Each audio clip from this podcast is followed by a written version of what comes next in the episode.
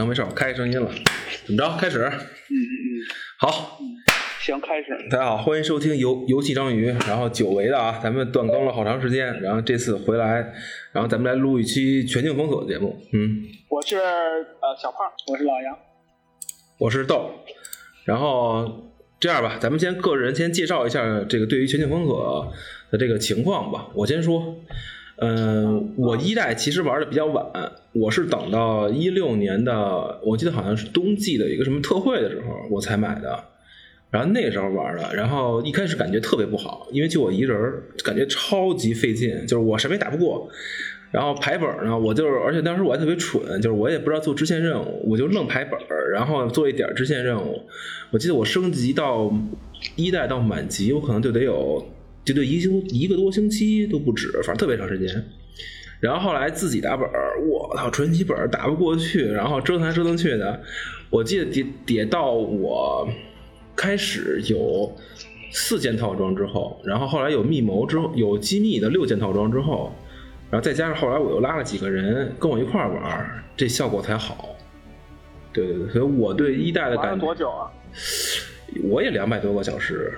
但我可能前面浪费的时间特别多，我觉得我可能真正好好玩的时候，是它后面就是有有六件套装之后和那个后来出大秘境，就什么航空母舰大秘境的时候，那时候真是好好刷过一阵子。我们还特意的去洗那个什么奶妈呀，去洗坦克什么的，那会儿还特意好好玩过一阵。之前我觉得我可能得有得有三十到五十个小时，都是在自己下胡就胡玩的那种状态。然后二代的话，我刚才我出门的时候看了一眼，其实二代我才玩了四十个小时。对，因为就是现在等于装等一到四四零、四五零就可以先放弃了。对，就就是因为下星期就出那什么嘛，所以我暂时就没玩。对我对于全球封锁大概就是这么一情况。嗯，老杨呢？我是他发售的那天就开始玩，我操，牛逼！一个朋友一起玩，玩了很久很久。呃。但是他当时呢，就是情况是，他当时的 end game 做的不好，然后他的第一个大本开的很慢，所以中间有一段时间就发现这游戏没啥可玩的，就该有的装备都有了，因为他那个时候也套装也没有嘛，没有什么，就根本就没有套装，然后全部都是你刷一身那个金色的装备，然后把属性啊、教主啊全部搞好就没事干了，然后天天就在暗区里去去屠杀老外去。后来也也加过一个群啊什么的，然后天天就是两个小队在暗区就风生水起。各种打老外，然后打了一段时间之后，你他妈太坏了。当时那段，啊，当时那段时间就是因为实在没东西玩了嘛，就这游戏感觉就没意思了。然后盼盼星星盼月亮，好不容易盼来了猎隼，但是他猎隼刚开的那个时那个时间点，它的难度梯度就一下拔的特别大。你除非真的就是就是像打魔兽那样，有专门去研究或者就怎么样的有配合，然后才能打过，或者就是说，其实说白了你。跟跟魔兽，就我拿魔兽世界做比较，就是你也团想过，你必须就是清一色的，比如说全部都是法师，然后把这本打过了。当时打猎就是你全清一色全部都对电，全是电工，然后用那个就是职业技能的那个炸，去去把那个车给炸了，因为他 BOSS 是辆装甲车，你拿枪是根本打不了。然后当时我也没有电工的装备，因为当时为了暗区打架去去杀老外，我身上配的全都是射手的这些天赋呀，然后什么属性啊都是这样的，然后临时变也变不了，然后完了之后呢，猎手这个本就根本打不过。大概有三个多月的时间，这个本就就是一直就没没有办法把它过了，过不了拿不了套装，拿不了套装不能体验后面内容，就很难受，然后就退坑了。哈哈一是吧？对对，我对对我我中我我我中间插一句啊，猎隼那本儿到后来都特别难，就是只要装备不好或者不会打，那猎隼那本儿到一代到挺靠后都不好过。你就是四个傻子，就是四个傻子都不会打，那太难了。猎死本真的挺难的。对，老杨接着来。嗯，对，然后退坑了之后呢，就是还没完。退坑了之后，后来就有一段时间就是出了那个就是红色的装备嘛，红色装备，然后又有小套装可以刷了，就是他把难度梯度往下降一降，就是在猎隼和普通的金色装备之间又加了一档装备，加了一档这个装备梯度进去，这时候才能够稍微去玩一玩，然后又回头稍微去玩一玩。但是那个时候。全境一基本上已经凉了嘛，就这个原因咱们后面可以再说。但是那个时候全境已经没多少人玩了，就稍微体验了一下它的这个新的内容，然后就二玩了多久了？二到现在大概五六十个小时吧，就是刷到四百五装等不刷了呗。对，因为它马上要开超级福利嘛，还有一周的时间。嗯嗯嗯嗯，行，那我说说我吧，我是一代没玩，是没玩原因是当时因为听说呃全境一外挂多，对，就刚开始就是说嘛，然后我当然我也自己也没玩儿，也就只听人说说这个暗区外挂很多，然后说打副本那个锁头打得很轻松，然后就是。而且当时就跟老杨说的是嘛，反正有一段时间就名声挺不好的，对，然后呃，而且我不是一个 FPS 重度用户，我我可以说对 FPS 是相当相当不擅长的，就是 CSGO 就可能定完级我就没再碰过，就是那种根本玩不进去 FPS 那种，啊，但是二代呢是因为呃。就陆哥一直说特别好嘛，然后看刚出来后，好多朋友也买了，忽悠好多朋友也买了，对，然后我就说，我说哎，其实就是这这么多年也没正经玩过一个 FPS 网游嘛，而且他是刷刷刷。其实陆哥你之前说我不喜欢刷刷刷，你错了，你知道吗？是吗？挺喜欢刷刷刷的，暗黑那种。暗黑二还有那个 POE，就都打的挺挺多的。我惊了。啊，但是就是，对，但是就是。玩了，现在我还没刷到四百吧，装等，我还没刷满。对，因为我觉得我可能已经不想再玩了。对，大概我看了眼，我时间是不到六十个小时。我那么长时间？就开始也是，对，也是因为就是升级摸不着门道，就是跟你当时玩一代那个感觉似的，因为我入的晚嘛。哦，能理解，能理解，能理解。星期。对对对，所以就跟大部队有点脱节，然后觉得二代这个暗反而让我感兴趣的是暗区吧，就是刷副本我是真的不想再刷了。我们一会儿这么哎那那一会儿你们应该多说说暗区，因为二代我还没玩暗区呢。我一代暗区就去了几次，因为和认识的人去了几次之后，我太太紧张了，心脏受不了。行，那咱们就聊往下聊吧。接下来要聊游戏介绍是吧？啊，那老杨介绍介绍吧。就是《全境封锁》这个游戏呢，是汤姆克兰西系列。就跟席德梅尔一样，他是游游戏界里很少很少，就是能够把自己的人名直接安在游戏标题上。所以本质上来说，他的故事也是非常牛逼的。但是汤老爷子他没有给《全境封锁》写过非常详细的剧本，他只是写了一个背景设定，然后交给 UB 了。然后前脚交给 UB 呢，后脚他在二零一三年国庆节，就是他老爷子就病死了。所以。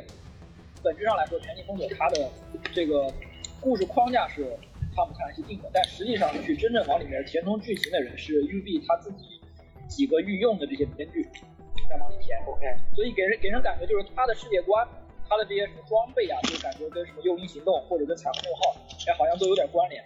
它是是属于汤姆克兰西宇宙的这个故事，但是它实际这个故事给你展现的方式和它里边的剧情，它就没有汤姆克兰西的味道，所以。反而就就导致它的整个故事啊，玩起来有一种别样的感觉。如果如果是就是玩那个彩虹彩虹六号，然后如果是玩那个荒野行动的这些玩家，他们去玩这个的时候就感觉体验是不一样的，这个剧情铺陈出来给人的体验是不一样的，也算是独树一独独树一帜吧。然后它本质讲的是什么呢？就是病毒爆发之后，整个美国政局就已经瘫痪了。然后美国总统呢，他有一个特殊力量，就是叫。这个 division 国土局特工，这些特工平时就是平民老百姓潜潜藏在老百姓当中，一旦国家有难，他的手脚发亮，就受到感召，然后跑过来就是要重新建立政权。但是在这个病毒爆发的过程中呢，又又经历了特工叛变呀，然后军阀割据啊，所以它其实展现的是一个偏废土的一种一种氛围。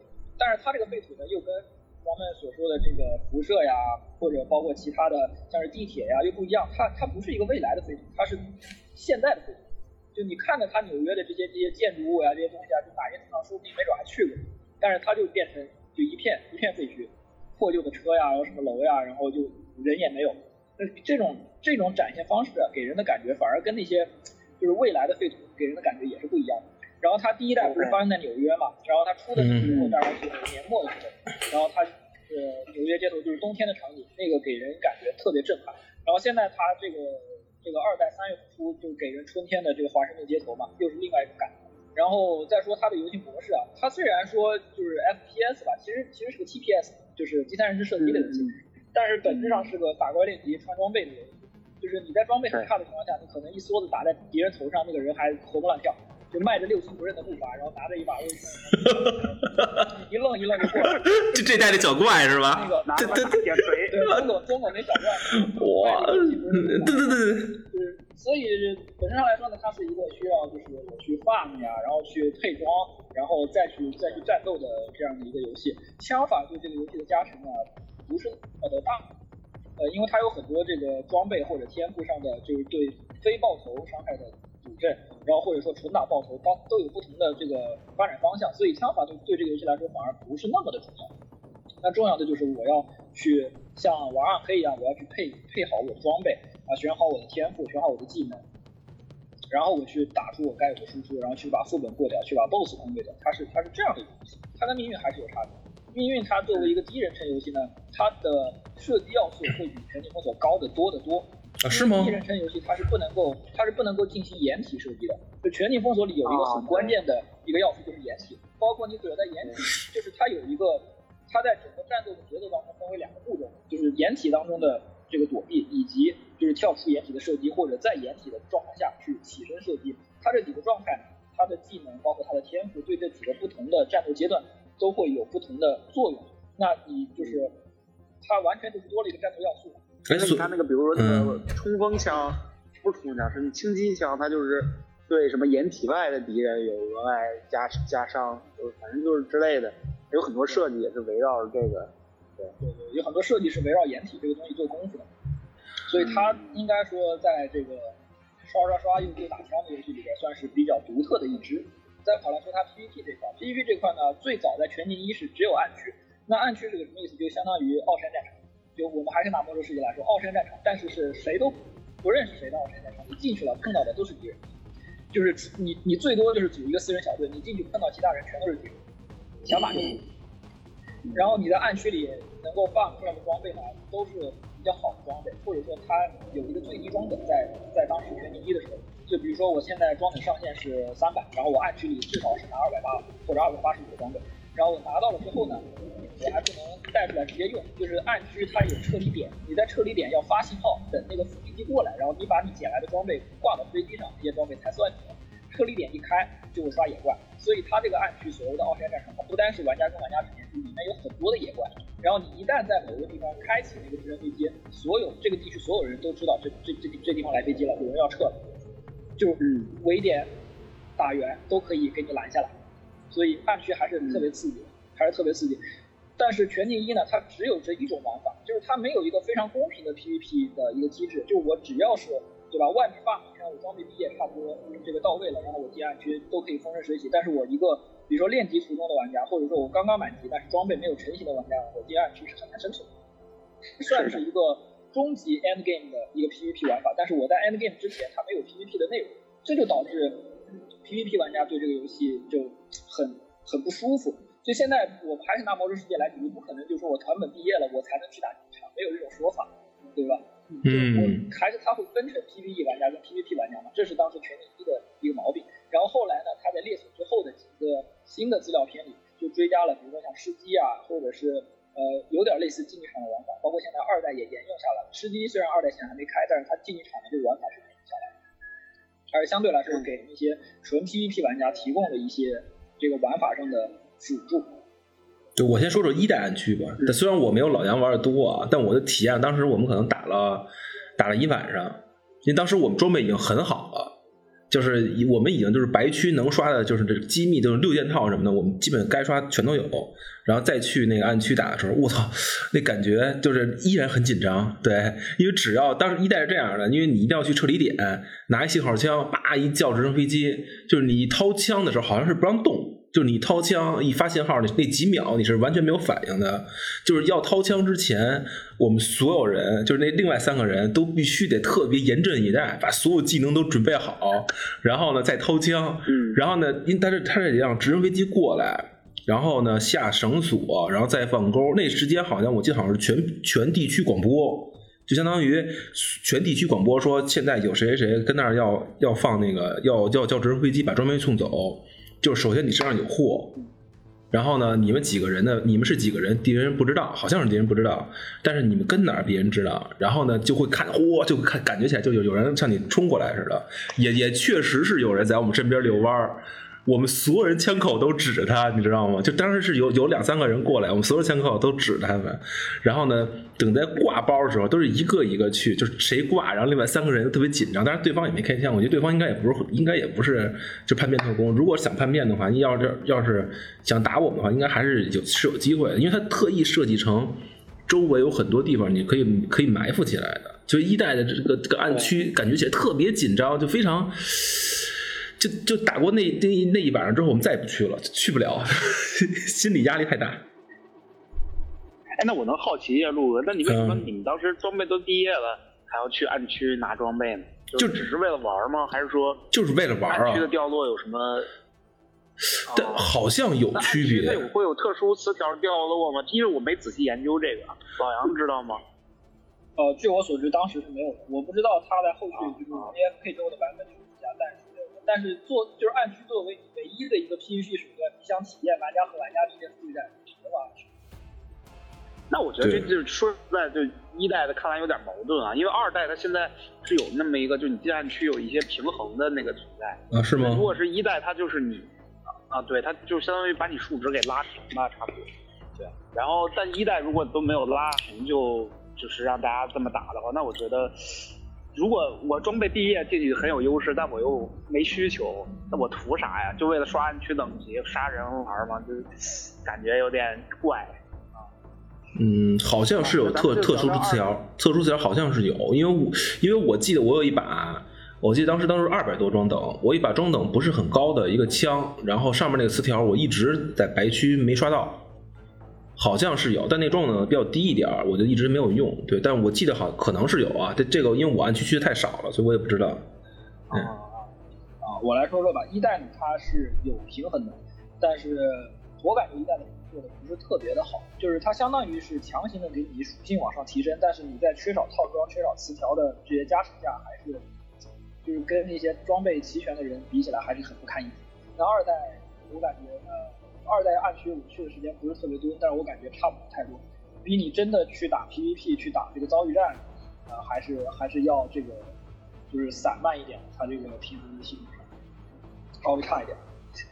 行吧，那咱们说说每个人玩二代的感受吧。就是一一代这个东西吧，我们来聊一下它的就是历史，就历史问题，以及包括就是育碧它做二代有一个什么样的，就是育碧是个什么样的期望，我我倒可以说一下，因为我对这个东西。就是包括展呀，然后包括一些这个新闻呀，然后他们采访视频都看了很多。一代的问题在最大的问题在于，当时我为什么当机立断选择了 PS 四版本？就是 PS 版本讲道理射击它的这个感觉操作肯定不主标来的灵活。为什么选 PS 版本？就是因为我当时觉得它作为一个设计，它在 PC 上它的外挂一定是非常非常多。事实证明的确如此。巨多巨多。当时一一代出了没多久啊，有有一桩非常有趣的事情，就是 UB 的高管。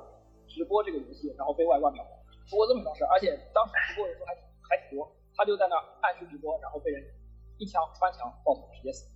讲道理，这个游戏你就是你不管怎么样打到头，一下子能把人打死也是不太可能的一件事，但是反正就是发生在一个 UB 高管身上，然后他当时就这个事情，而且他们当时对外挂的事情，不能说没下功夫吧，我感觉是功夫没下够，反正是是治不好，屡治不好的一个一个一个问题，这是其一，其二是。就是我经历的那个时间段，在猎隼开之前，这个游戏的 end game 内容完全没有。就你装备刷的差不多了，你叫主就叫出来了，你发现没啥可干了。你身穿一身高高装高装等装备，然后什么这个天赋技能全部都完美，你不知道是干什么。就你还是每天打着一样的日常，然后日常给你出着一样的装备，跟你 farm 期所干的事情没有差别。那我哦不知道该干，我没有任何的挑战内容，然后它所隐什么隐藏收集也没有。就我最多就是我我详细了解一下它的剧情，它剧情虽然的确挺不错，但是你如果不是纯奔着刷刷刷去疯狂练级，然后去干装备，你一路就是这个副本打下来，剧情主线跑完，你差不多也也知道这是它的一个问题。然后猎隼开了之后，这个问题变得更加严重，因为它的难度梯度一下子拔得太高了，猎隼打不过的玩家比比皆是。然后我又然后我感觉就是我前面做的这些努力都是为啥呀？我就特别憋屈啊。然后一个是外挂，一个是 NG 玩法。这两波导致它的玩家数量在当时大量的流失，暴减暴减发生了什么？对，暴减，暴减之后发生了守望先锋了，哦很难接纳呀。还真是，还真是，还真是丢多少人？对你这丢多少人，我全收了。还真是还真是等到守望先锋的热度慢慢下来了，大家就是体验体验过了，爽也爽过了，就可能过了一年多吧，守望先锋这个热度稍微往下降降的时候，这些人回不去了，就又有新的游戏出来，然后对全境封锁对他们来说就是已经过去了。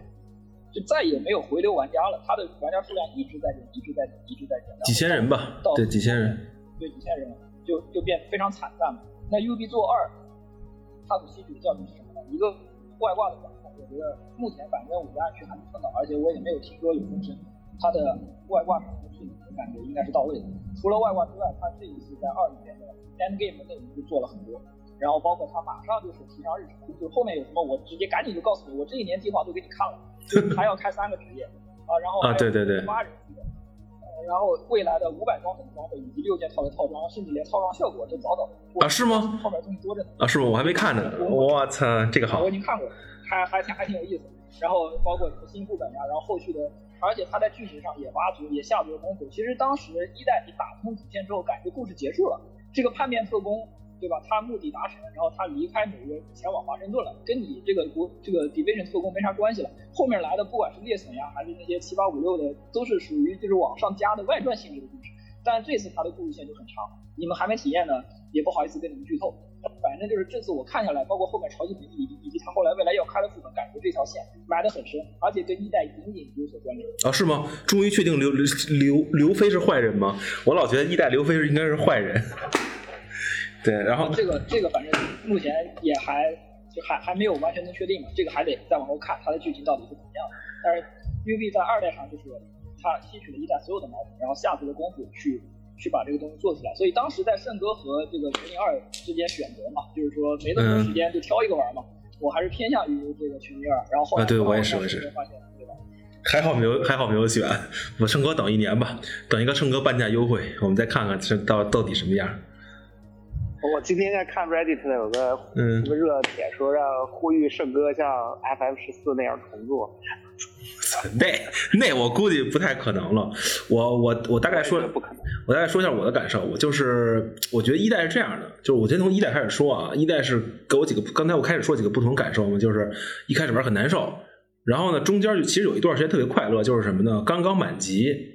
刚刚满级之后呢，因为它能通过很多种方法手段去拿到装备，然后你感觉你从世界一当时也到世界五，到世界五特别快，就可能我坐那儿有有两天，我就世界一到世界五了，非常快。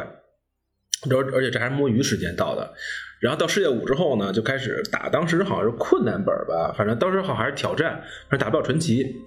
然后，然后中间的卡在哪儿呢？就是到传奇本，我特别难，因为一代的最后传奇本其实做的挺不错，就是什么呢？跟这次的这个黑色獠牙一样，就是比如说这个副本一代的这个汽油弹制造厂是全是这个进化者，然后呢，等到这个挑到传奇本之后呢，突然间全给你换了，就没有这个进化者了，全部都是这个。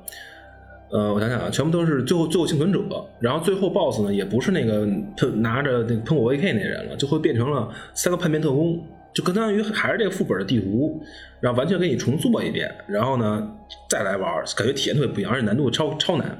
就这次的这黑色獠牙也是这样，就是你想整个最后帮那个总统弄完事儿之后，然后你再看黑色獠牙一来之后，不整个本全变成黑色獠牙了吗？然后他们又机械狗，我看他们装备也明显提升很多，所以这个是让我感觉非常不错的。然后二代呢，呃，二代就是首先来说让我感觉哪儿好呢？就是升级，其实上呢做了很多优化了。因为小胖确实因为你第你是一代没玩，其实它就是相当于你就是跟着主线走，因为主线的每一次是那个那个副本的经验值非常高，然后中间做一些支线，对，然后但这次好就好在呢，就是体验特别好。就是一代吧，我无论怎么帮助 GTF，这就这帮清洁工就永远不行。就是我无论怎么帮他，在什么发电厂啊，走在大街上啊，就反正一到二十几级的那个地区呢，这 GTF 就被这帮最后幸存者摁在地上打，你就而且后后面地区好像也没有 GTF 了。但是这一代好在好在呢，只要你就二代里面，只要你真的去把据点的那些野怪清了，就敌对势力清掉，然后呢把 GTF 叫上，就是而且尤其叫 GTF 这段就特别好，就是你会放信号枪，然后呢所有野怪赶紧打你，然后这时候你的会有 NPC 赶过来帮你。然后中间呢，你们再合力的把这个据点拿下，然后再有反怪再反扑，然后再拿下据点，然后这个据点以后你可以传送啊，然后还会拿到一些角怪的一些补给啊，然后之后呢，真的会有人，就是我这个感觉特别好，就是你通过你至少在满级之前啊，你通过你不断的努力，你就感觉整个地图上是越变越好，这是我觉得二代做的特别不错的一点。就是因为很多本你也不能去，你也不能直接飞，也不是说你一排本你飞过去了，你还得走路去。然后，你就等于通过你不断的，你是一个从好像设定上是是从纽约吧，因为漫画上我觉得好像看的是他从纽约应该是过去的，到华盛顿的一特工，然后呢到白宫，然后不断的解锁这个各个街区，把这两把这几个据点之间的这个呃任务完成，然后帮助这个这个社区呢恢复起来。然后把这个野怪清掉，然后帮助他一些真正的这些任务吧，就是真正有些剧情，因为我觉得二代剧情不错，因为一代只有刘飞给你说了半天巴拉巴拉巴拉，你就 must do it，啪就走吧，你就干去吧，没有任何道理。然后二代呢，就感觉起来有一点人情味儿，所以这个二代是我觉得做的最好的一点，而且随机任务真的很多，尤其升级路上这种随机任务非常多，有时候经常看见，比如说小怪在放广播啊。然后他们临时想要处决一个人啊，因为你经常在路上有时候能看见地标上看见，就有人被处决了，就 GTF 或者平民被处决了。然后但这个时候，如果你们经历这个事件的话，你可以冲上去帮忙。这一这个一代肯定是没有的，一代只有野怪遛弯儿，然后跟你随便打。这个是我觉得二代做的非常。一代感觉是整个纽约是空空荡荡，敌人都在那些据点。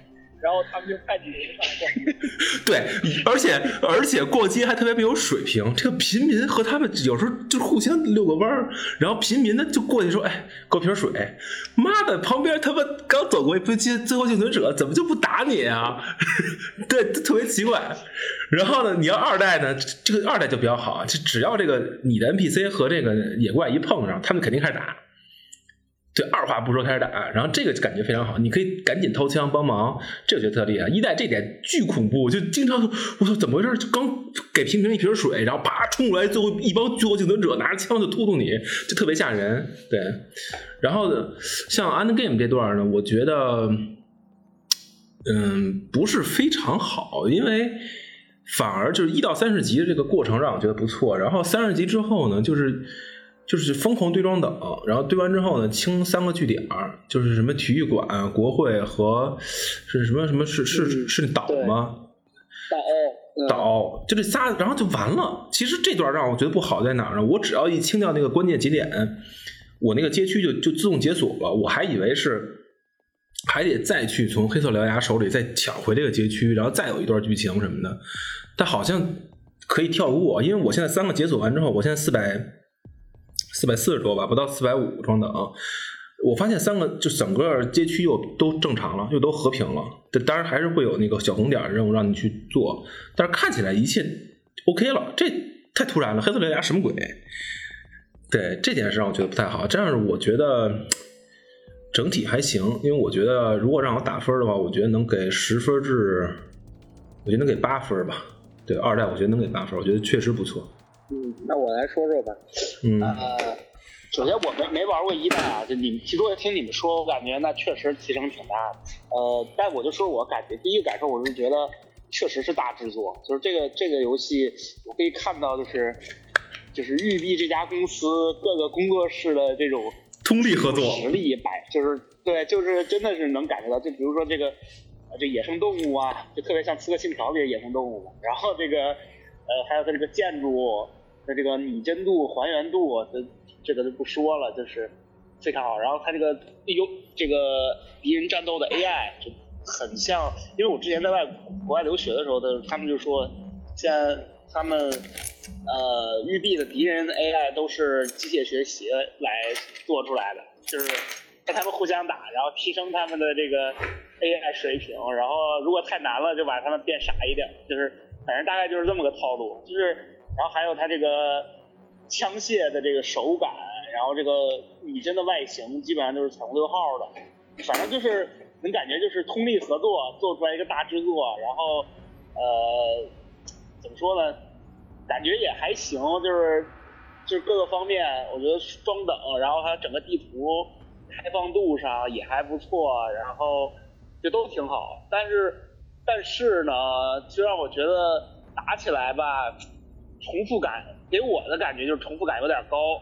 我不知道为什么，就是你说之前我刷 P O E 什么的，那也也很重复啊，就是一些一些怪涌过来，你几个技能夸夸夸清掉，对吧？但是不知道为什么，就是打人和这个开枪，就让我觉得重复感有点强，就是可能是因为一梭子子弹也就能怼死一个人嘛，哎，就是觉得这块有点弱。呃，还有就是它的这个升级过程，呃。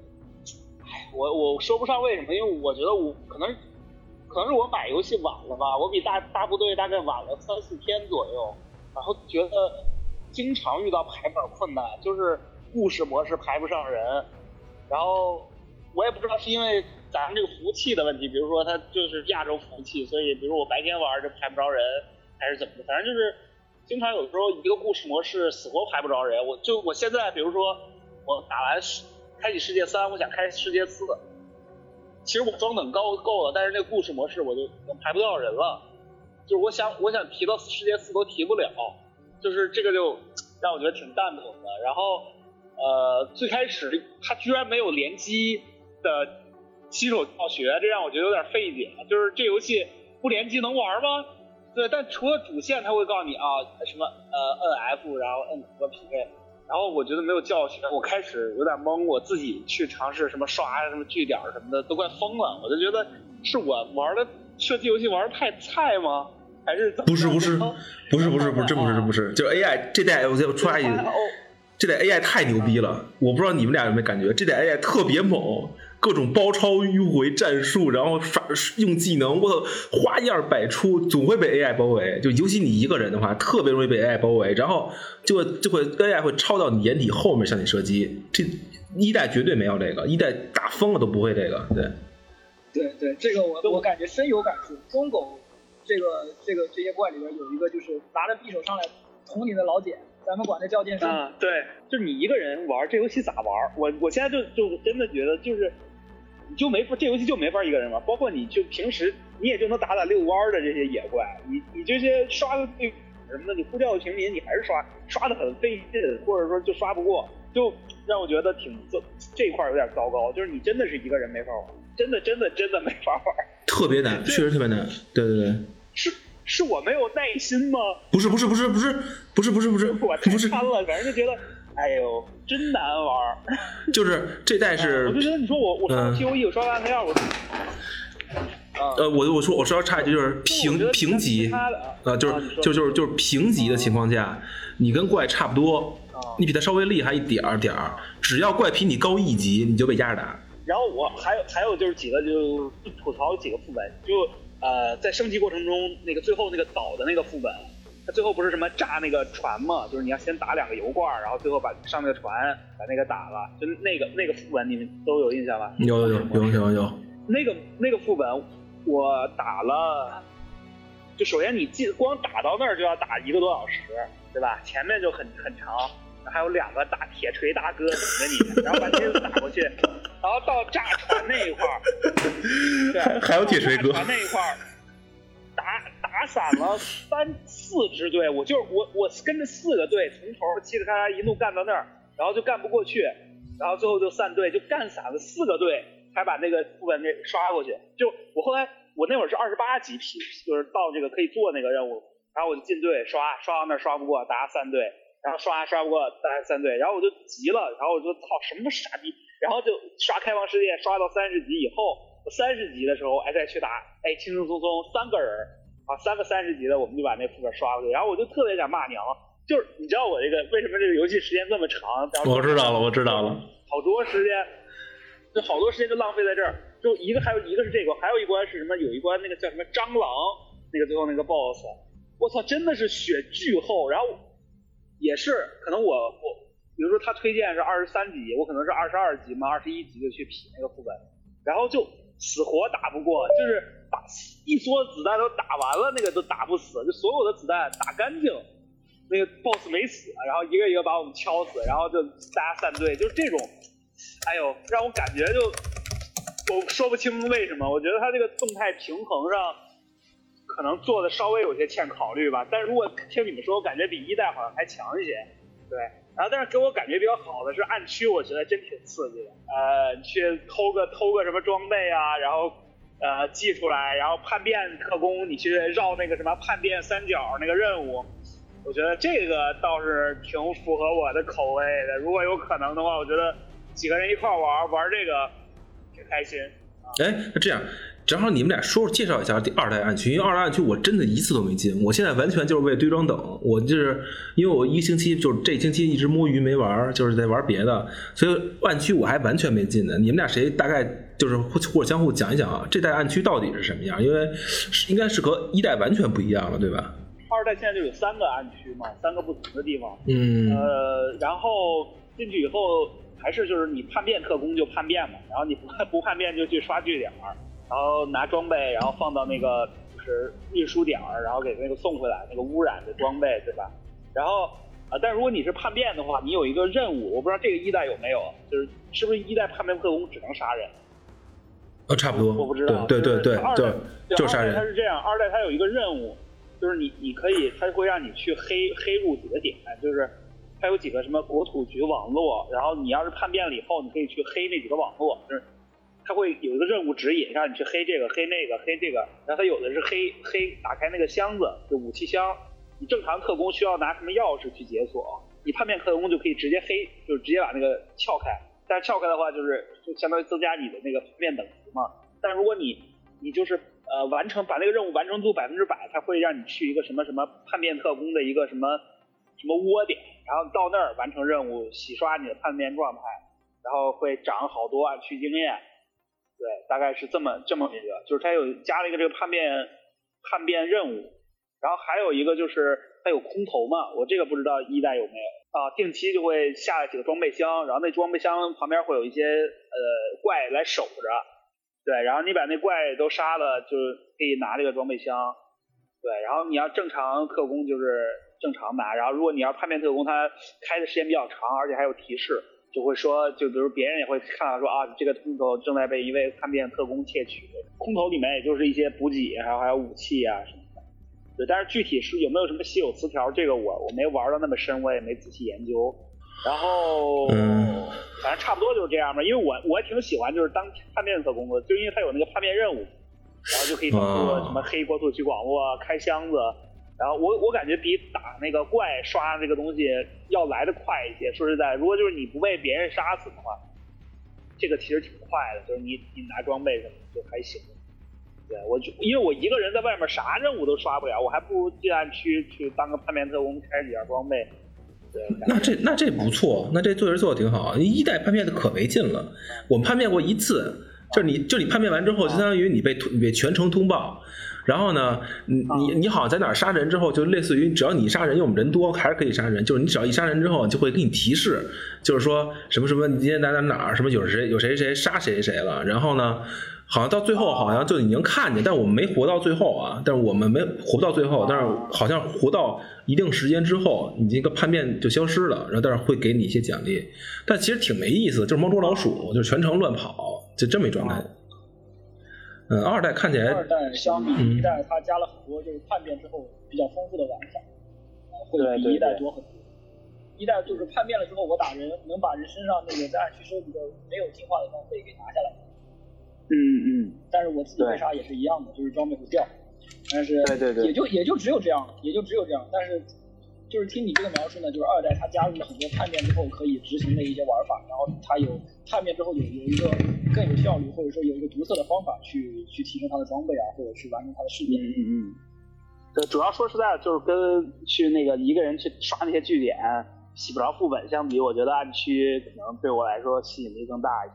当然，我不知道为什么，就好像感觉人也不是很多，就是感觉一次也就个两十来个人，不到十个人在暗区里。对，就因因为现在都在为潮汐的意思。对，都我觉得啊昨天我试试排本都不太都不是特别好排，你就得排没有大锤哥的本儿，有大锤哥的本儿我排进去一次，我打崩了三组三个队，我就不打了。就是你说那个什么岛上那个满级之后到世界四再打那个，那那有一段是出来两个大锤哥，根本对对对对对，打崩三个队伍，最后有一支队伍之后，就是都换火焰喷射器，然后扔雷、扔燃烧弹，然后呢，后来我直接攒了四发还是五发的那个，就是那个叫什么？我我使生存，生存太弱，千万不要用生存，就是那个最后那个弩，我拿那弩。拿那弩狂崩那个那个那个大锤哥才过，特别难。我大锤哥这代真的噩梦一样的玩意儿，我操！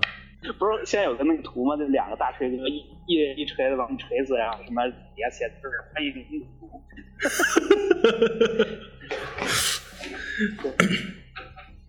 对我的感受是这样，老杨说说吧。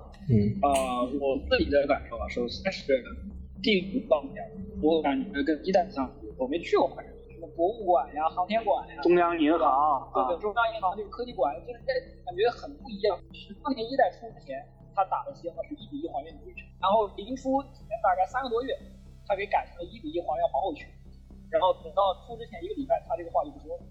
然后进去一看呢，就发现他是什么意思呢？就是我几个地标性的建筑我都给你保留，但是地标性建筑之间的街区距离我大幅度修剪。就本来可能说这头跑到那头，在现实里可能大概四五个街区，然后搬到游戏里就一个街区啊。然后它里面就是副本里面的这些东西，给人感觉就很很平常啊。就是我我在美国，我平时我不在纽约，我去地方里面是就也是这个样子。它没有那种特别有纽约特色的这些建筑物的内景，它不给你看。嗯，但是这一代就是感觉非常不一样，尤其我去那个航天局，我的天呐，太酷了！还有那博物馆，嗯特别酷。嗯嗯嗯，我感觉是挺好，挺好。然后除了这个地图方面的东西之外啊，它对这个差异化玩法的体现也下足了一番功夫。之前在一代呢，它到三十级是没有特值的嘛，就我只能通过选择我的两个技能，嗯然后堆我的属性去决定我这个人到底是什么定位。反正堆防御肯定没用，呃一代那个盾也没啥用，然后 二代也没用。没有没有，一代盾盾后来有用，后来有用。然后，然后电工电工就是炸的。然后它其实一代了不起了，就两种方案，一种就是我堆这个纯粹堆武器伤害，还有一种就是我堆这个技能效果，没有特别大的差异。可能说我这个所有的枪兵里，我体现的差异就是，比如说我是用散弹枪的，我可能就打起来近；然后我是用突击步枪的，或者我用狙的，就是远近，然后我的输出节奏不太一样，但是也没那么大的差别。放到二代里面，就我生存，或者是那个叫什么狙击精英，我也不知道是啥，忘了。然后还有那个炮会，他这个三个职业，包括它的天赋点出来之后，它强化的这个方向以及它玩法都有比较大的差异，加上它的特质弹药，就大招的设计，给人感觉很新。我比较期待它后面开出来的三个职业会有怎么样的变化。现在就是说我点了生存之后，我能够变我普通技能的效果，就我那个滚雷可以回血，嗯然后我那个狙击精英就是我的那个小飞机可以侦查，嗯这个这个变化在一代是根本不存在的。那它这种东西给出来之后呢，就是我差异性的玩法会变得很多。就现在有很多不同的流派，就比如说我选的是生存，但是我主打的是这个霰弹枪，或者说我主打的是突击步枪。我选的是狙击精英，但是我主打的是步枪，我不堆爆头伤害，我不堆爆头伤害。哦，哎，那那那那是另外一种。哎，我就问一下啊，我其实我我因为我选生存，我操太他妈弱了，但是我 这种强烈不推荐选生存，可能因为我不会玩，就是我因为正好我还有俩哥们跟我一样，他们也到世界四，因为他们一个选爆破，一个选狙，然后都他妈给我秀伤害，然后我想知道，如果选那个狙的那边的话，因为我觉得那个狙的那个直升飞机特别厉厉害。就是侦察侦侦察无人机，我觉得那特别牛逼。我觉得我就要那个，然后我其他堆的其他伤害是不是也可以？就是放弃那些爆头什么的，是不是也也也挺厉害的？不行，因为它的天赋树你选了之后，你当前激活的就只有那一条，就是你选了射手之后，你生存的那些天赋树就相当于全部废弃，就不生效。哦，我去！但是我特别喜欢那个那个无人机，那那个无人机上我觉得特别牛逼的。那你接着来，接着来。那个飞机我没点过，现在打高难度分，必选的一个是复活，还有一个是瞬发治疗，瞬发治疗是哪个？这两个技能特别强。瞬发治疗增强剂就是那个化学物质发射器里面有一个增强剂，增强剂瞬间回血。哦，绿色那个烟是吧？对对，绿的那个，因为你连按技能键两下是立即对自己释放，就直接扔自己脚下，然后瞬间回一管血，比你打包要快得多。我打包太慢了复活。的那个呢，复活那个更强，复活那个只要他那个技能处于 CD 状态，自己被击倒，他那个技能会自动释放，然后自己救。是那个蜂巢吗？对，蜂巢，蜂巢有一个就是复活嘛，然后甚至就是说你在当队友处于危险位置的时候，你可以远程丢过去让这个，不过哦它，CD 挺长的，CD 挺长的，这个这带这个主要是关键时刻把自己救起来，把自己救起来，活着才能有输出嘛。我怪不得呢。你呃，生存的话，我觉得燃烧弹的作用很大，很大很大，对，燃烧弹很是太厉太牛逼了。很关键的一个燃烧弹控场。对对对。继续说说吧，老杨。嗯，啊，然后除了这个差异化的玩法之后呢，它 end game 我感觉比一代好了太多了，你们做的事情很多。嗯，就虽然现在它这个我感觉是宣传策略上的失误吧，它不该这么早就告诉大家什么时候要开超级福利，然后搞得大家都在那儿就是不愿意刷了嘛，因为马上来五百的装备了，我没必要去刷四百五。现在第一梯队的人在干嘛呢？第一梯队的人一是刷图纸，就我把那些武器配件的图纸全都刷出来，或者是武器生产所需要的图纸我都刷出来。配件刷完了之后刷啥呢？就刷成装的图纸和材料。我到了五百装的，我直接就起成装。咱现在有吗除了？这两现个东西之外，有有呃除了那喷子之外，还有其他成装吗？有手枪、步枪，我操！它那是送的。手枪的材料我就刷齐了，我就差一个那个底我就刷出来。那底是第五营嘛，一把沙鹰，我死活刷不出那沙鹰。我想想看，算了，你感觉反正也是一把手枪，不太重要。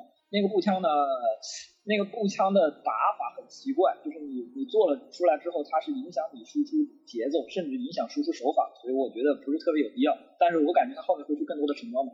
它那把橙装步枪的效果是我第一枪打到人身上会身上安一个小炸弹，然后我第二枪不打在那个人身上呢，我第三枪再打的时候，它那个炸弹会增加一个。就我第二枪是把炸弹引爆，如果打同一个人，单数就我第一枪是埋炸弹，第二枪是引爆，但是我最多可以埋五个炸弹。那如果你盯着一个人打的话，永永远埋不到五个嘛，就是打一个炸一个，打一个炸一个。但是我打打 A 再打 B，回过去再打 A 再打 B，等到我 A 身上叠了五级，啪一枪过去，那个爆炸伤害是特别高。是就不是？那把枪的作用，就是说我在打高等级的时候，敌人护甲特别厚，甚至有一些这个重甲兵，他的护甲会自动缓慢回复的情况下，我通过这个的瞬间爆发，把他的护甲全部打空，甚至把他秒了。呃是是，有有这种打法，我操！他他那是狙吗影？响输出节奏，不是步枪。就是突是哦，我操！我一直分不清，步枪是那种是是是连狙是吗？因为突击步枪就嘟嘟嘟嘟嘟嘟一直摁的那种。就是步枪就是其频率没有突击步枪那么快，但是它的弹道很稳。那第一梯队除了干这些事情，他们还干什么？就是去收集不同的材料。但是这些东西就是它 end game 很多，面具这个东西。就是面面具里面的一代是到挺靠后了，是那个叫什么来着？就是类似于呃每月会更新一个新那个就是限时的那个活动，那种才拿面具。然后你再说二代这面具这个，因为刚才你电流音特别强，全是全是一抖一抖的。你说二代这面具怎么拿？嗯，现就是二代目前有十一个面具，然后它这十一个面具呢，就是我在地图上巡逻的那些精英怪，而且是特殊的精英怪，我感觉它是故意刷，因为我现在一个都没有，我还没遇到过。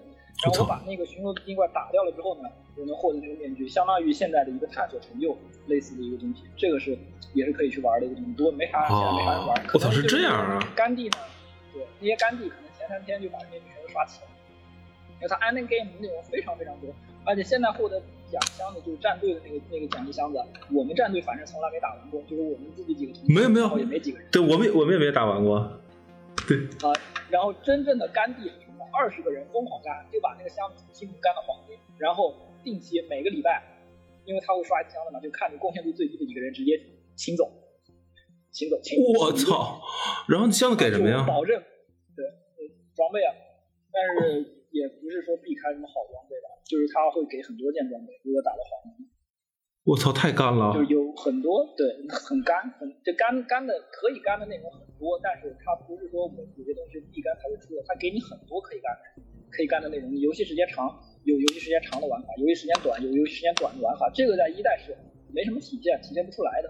然后之前小胖说就是升级比较困难，呃，他在最近的一个补丁之前，我高等级的人带低等级的人是游戏体验是很差的，低等级的人他只是被加了普通的属性，或者说加的不够多，他很容易被灌掉，然后他也打不出伤害。然后在这个补丁之后呢，把两项都往上提了，提过之后，就是我高等级高带低还是感觉还能带，还还没什么问题。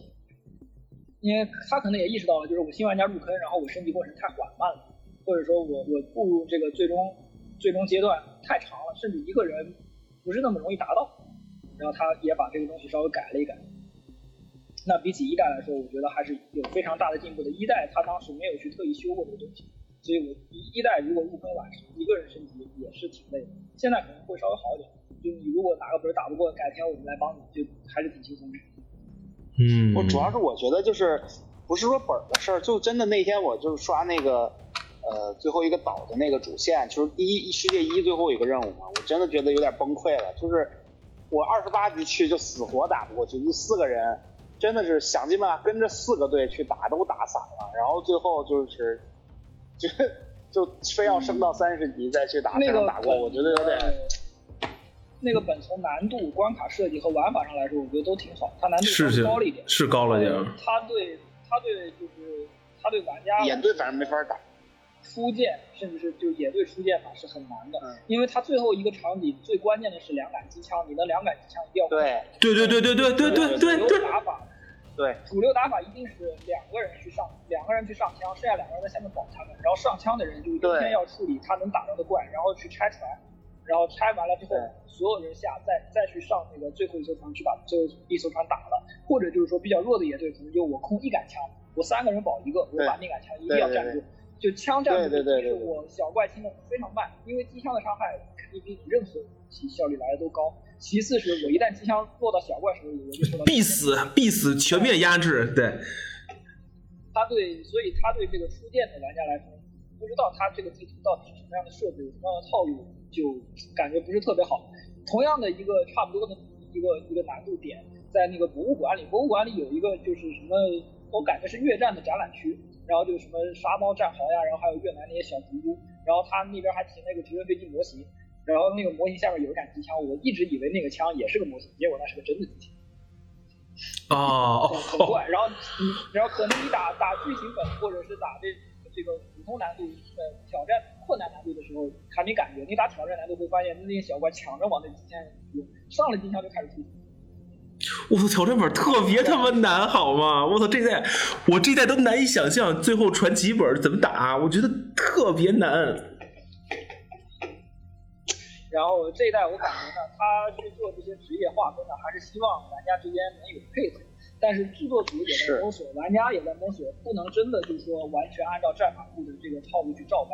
那怎么样的情况下去提供控制，或者说是不是有吸收伤害甚至拉仇恨的这种这种操作存在？然后输出位置应该去怎么样去选择天赋，还是需要慢慢的摸索。但是他的确，我感觉出来制作组是在往这个方向在努力。那他后面三个职业推出来之后，看看能有什么样的变化。他其实打本的这个配合上，如果能配合好了，每一波怪还是很能能很轻松的过的。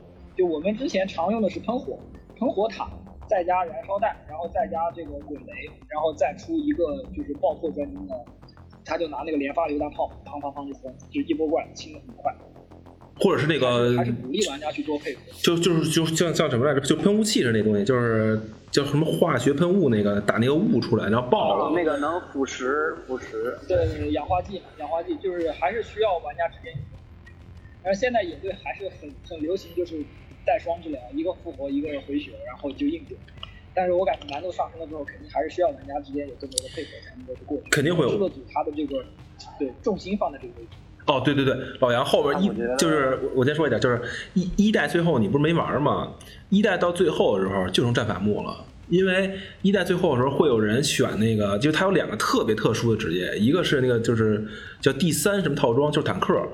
然后那坦克拿之后呢，就只要你一举盾，我们试过，就是打再打猎隼的时候，全部小怪冲着那坦克开火，坦克基本不掉血。但他没，但他没有，基本没有没有输出，他就是一个特别厚的一血牛，跟小怪一样。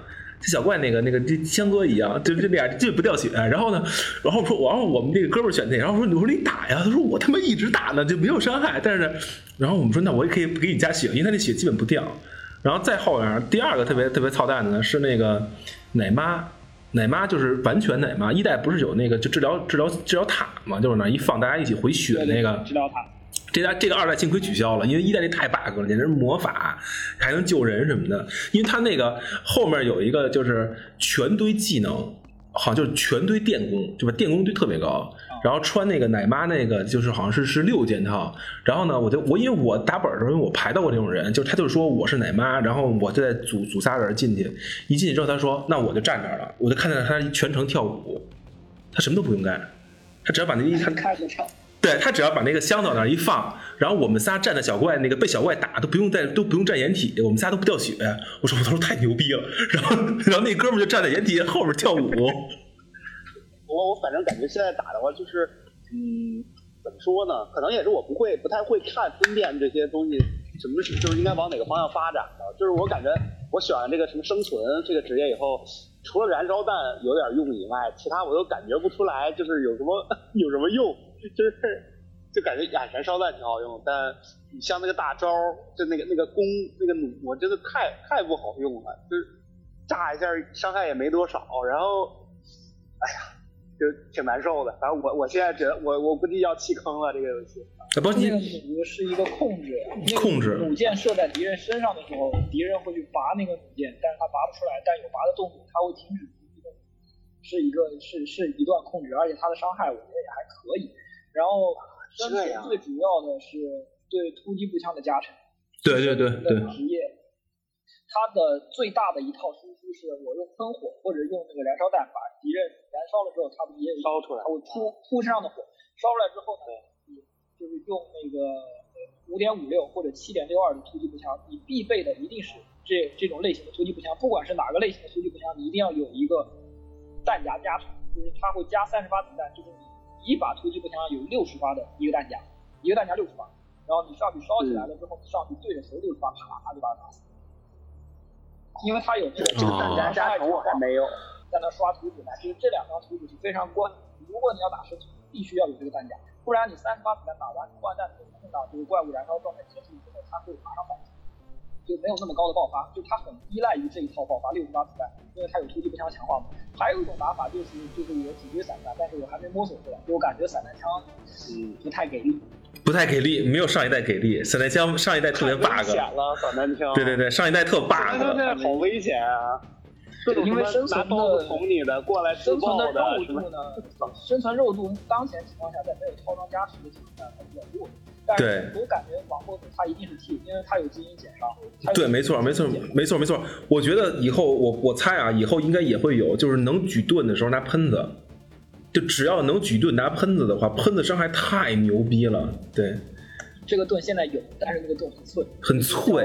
啊，那个盾呃，十字军军那个吧，那那真不行。就上一代那个盾特别结实，就是因为它有套装加成嘛，然后他们就就堆那个血，推突推破九千，然后就完全变成一血牛，往上冲上去之后，能他能把小怪打出硬直来，那个还行。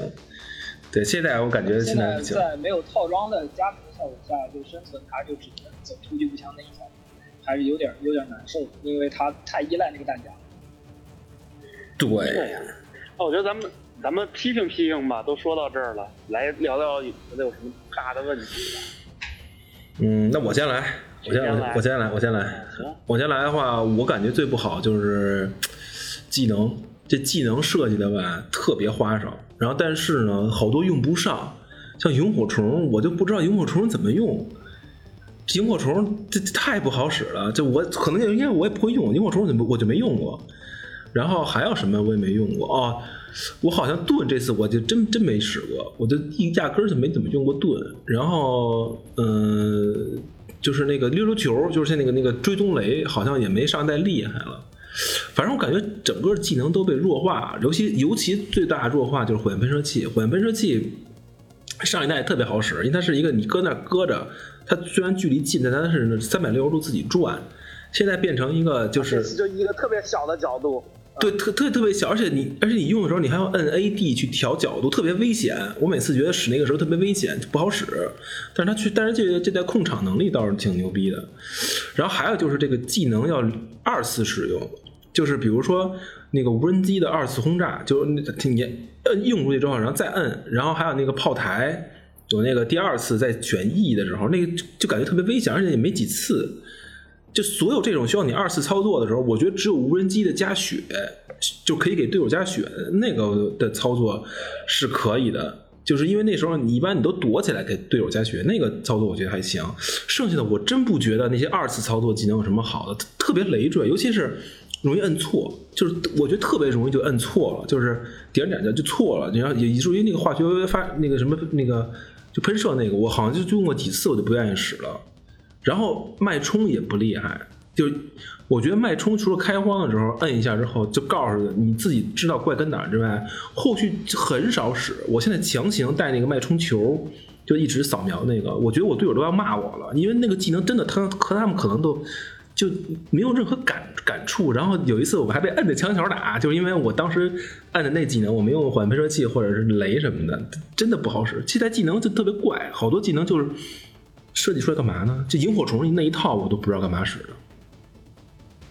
呃，这一代的技能设置上是有不平衡的地方存在的。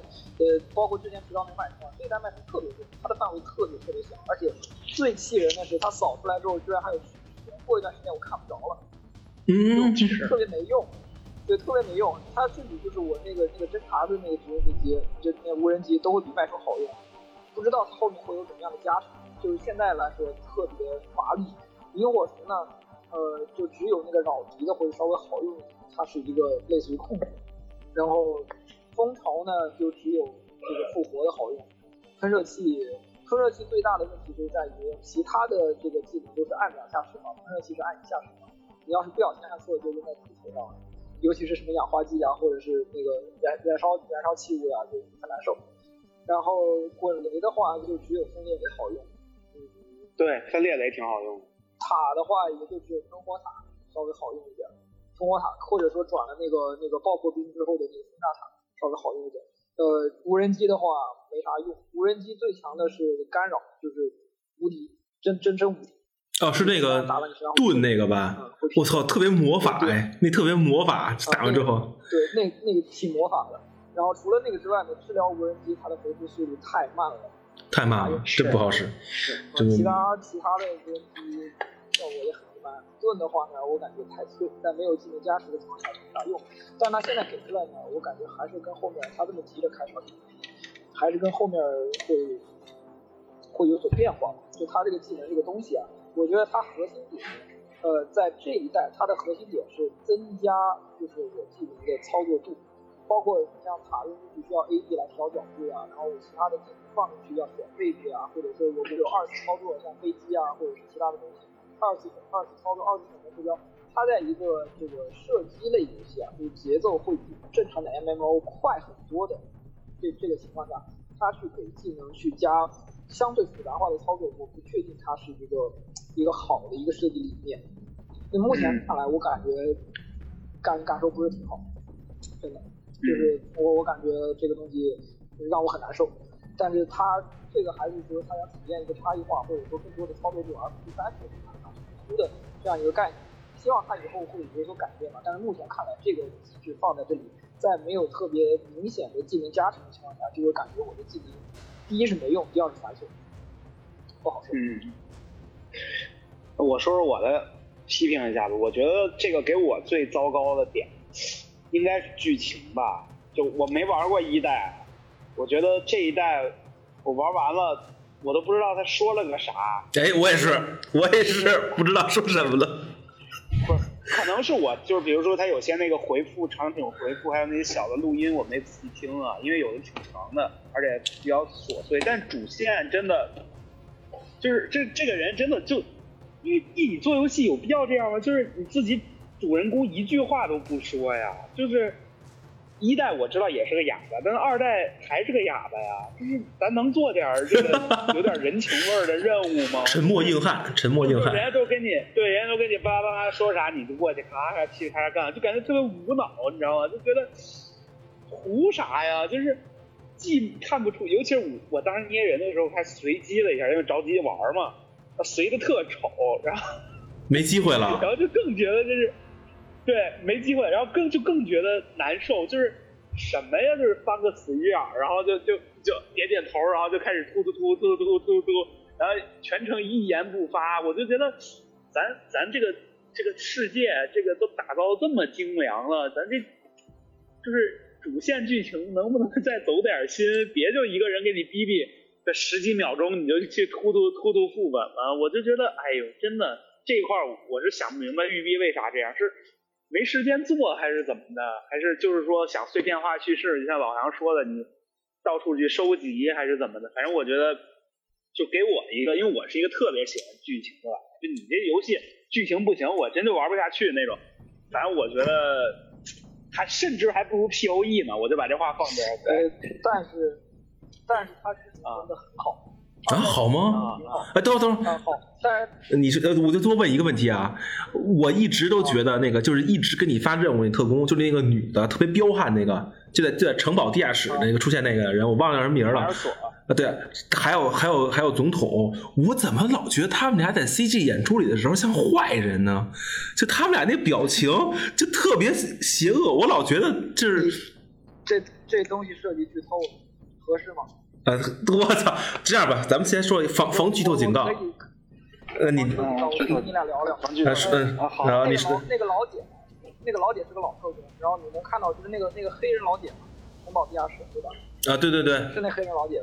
啊，黑人老姐就是她在剧情上是，呃，孤立无援，打了一阵，她以为政府放弃她了，然后她现在就感觉我我刚开始还以为着我也不屌你，我为啥拜托给你任务是我女儿被抓了，我自己没法去救她，你帮我把女儿救出来，她才对玩家的态度有所改变。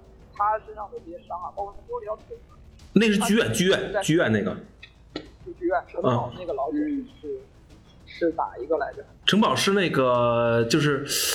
就是头有点应该应该是个亚洲人吧，好像是，然后就是那个头发是到到耳朵那种状态，那个那个就是比较彪悍，但是那个是比较彪悍。他为什么那么彪悍？是城堡的那个地方发生了什么事儿呢？就是城堡那个地方的呃叫什么来着？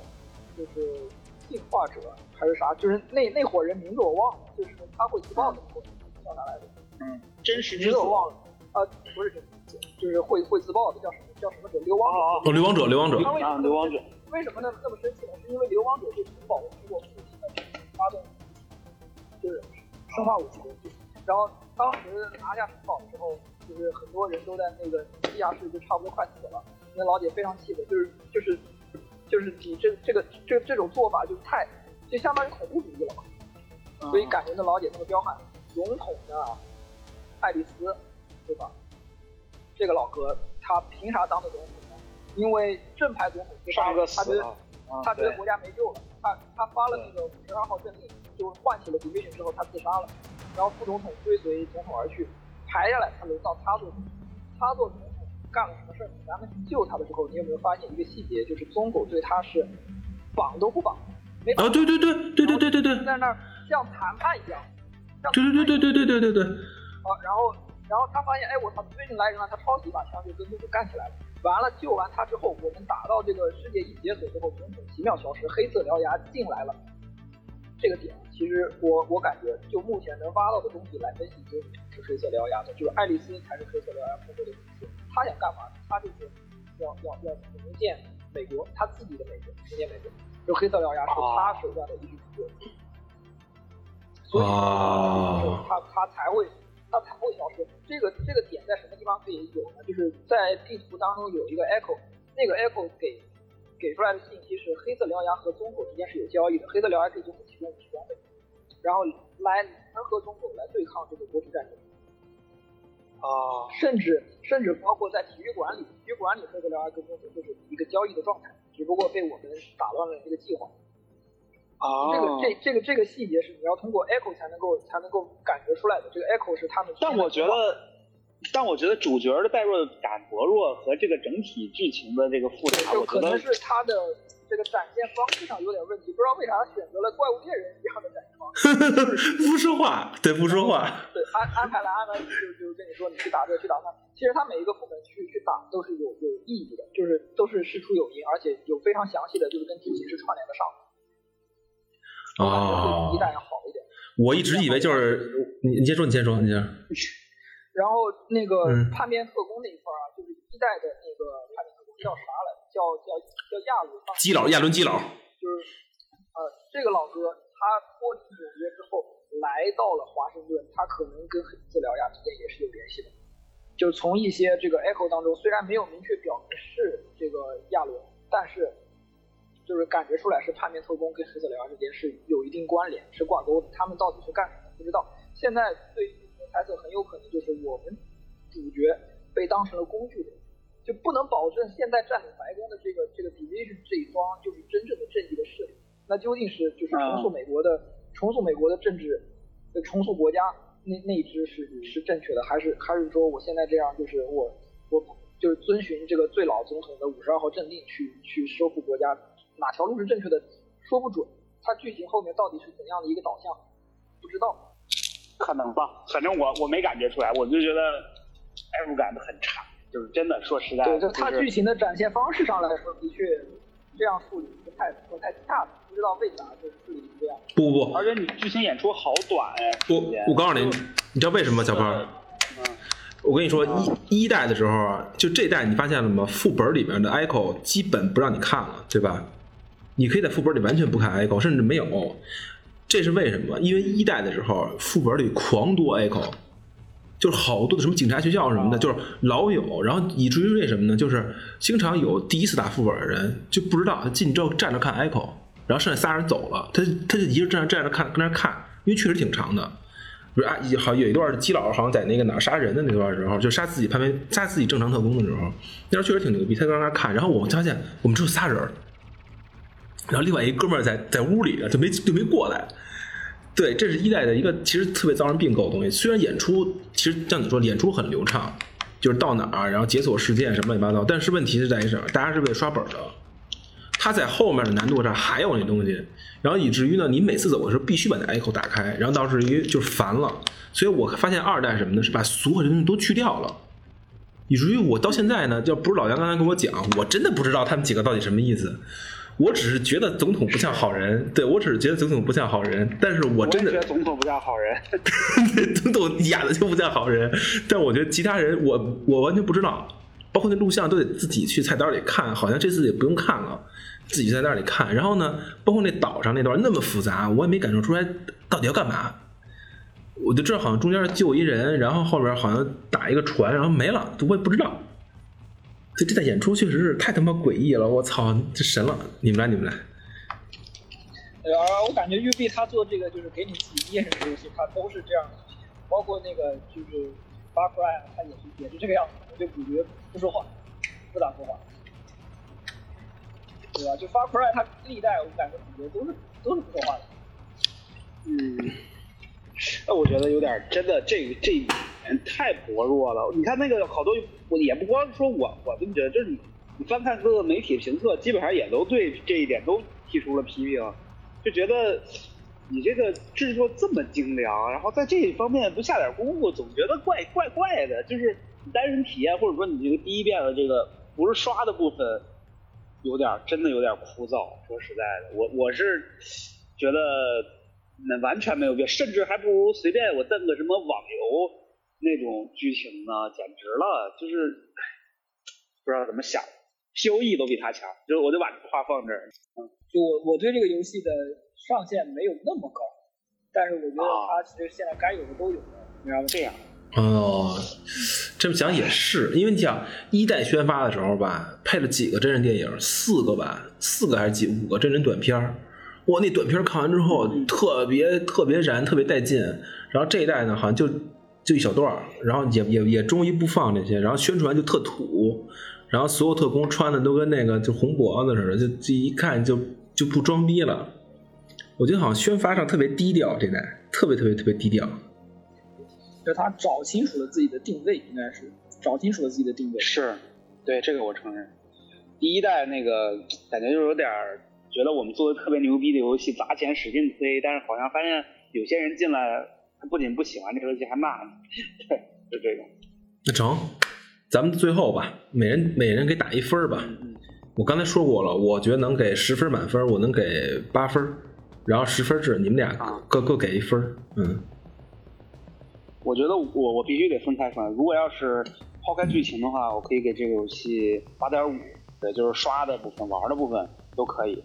因为在我这个不喜欢、不怎么喜欢 FPS 或者射击游戏的玩家，我都感觉这游戏打起来还还行，对，就还可以，所以说明它制作水平就摆在这儿，低于八分，我觉得都是有点有点不太合理。对，但是如果要是考虑到剧情的话，我觉得它在我这就是个六分游戏，就是玩的差不多就扔，就这种感觉。我不应该摆黄金版，我必须要。对，嗯，老杨呢？我还是给八分。我但是我综合评评价下来呢，我觉得他因为这个季票黄金版后面所给出的内容，我觉得还是值得期待的。就是他对这个游戏就是有了比较深入的了解啊，这个他觉得这个游戏是什么样的定位，然后应该做成什么样之后，他后续推出的这个内容，包括他之前就是在那个 IGN 还是啥的采访上，就是他们采访这个项目组任何一个人，张口闭口都是给你谈 M 以我感觉这个游戏它所展现出来的内容，现在才刚刚开始。后面还有很多可以看的。剧情方面呢，我觉得还是因为它的这个演出效果的问题啊，导致给人感觉剧情很薄弱。其实我给人感觉，我玩起来感觉它有点像黑魂，你知道吗？它把一部分东西剁碎了，然后给你这儿塞一点，那儿塞一点，你得自己去慢慢慢挖掘。但是现在这个点就感觉没啥人在挖掘，或者挖掘的不多吧，就是大家都就准备抄袭盆地来着。不是我，我必须说一句啊，我。那稍微插一下，我觉得他不是说给挖不挖掘，就是你现在这个除了排本以外，你逛世界你一个人跟都逛不了，你你很难说找，除非你是有朋友一起玩，人家陪着你逛世界，你要自己玩，你根本逛都逛不动，你你哪儿找那些 iPhone？你这世界上那么多东西，就你你没有这个条件去陪着你去找这些，你路上那些敌人那些据点，你清得动吗？你清都清不动，对吧？你从城东杀到城西，对对对对对对对。我操！等会儿，等会儿，那个一个多小时，要不要不这这怎么着？咱们本期结束，我把这个录音先停了，嗯，那就大家说，呃，大家这样，本期结束，然后我先把录音先关掉。